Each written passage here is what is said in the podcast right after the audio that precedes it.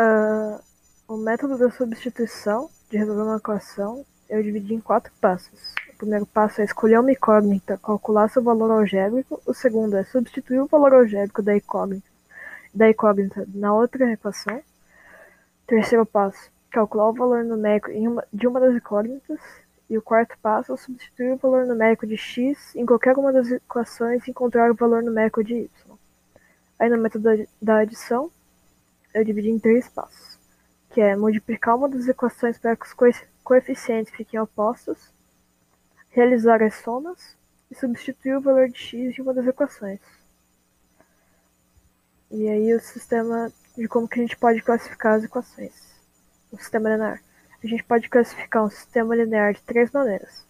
SPD, sistema possível determinado, que é quando existe apenas um conjunto de solução. SPI, sistema impossível indeterminado, que existem inúmeros conjuntos de solução, e sistema impossível, que não tem como determinar um conjunto de solução. Um conjunto de solução é um resultado. Equação, a diferença da equação e inequação. Equação é uma igualdade envolvendo uma ou mais incógnitas. Inequação é uma sentença matemática expressa por uma desigualdade, através dos símbolos que é um igual cortado que é difer significa diferente de. Aí um, que a setinha, uh, a parte menor apontada para a esquerda significa menor que. A que está apontando para a direita é maior que.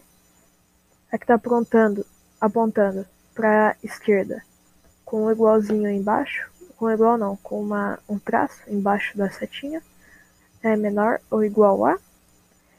E o que está apontando para a direita e com a setinha embaixo é maior ou igual a.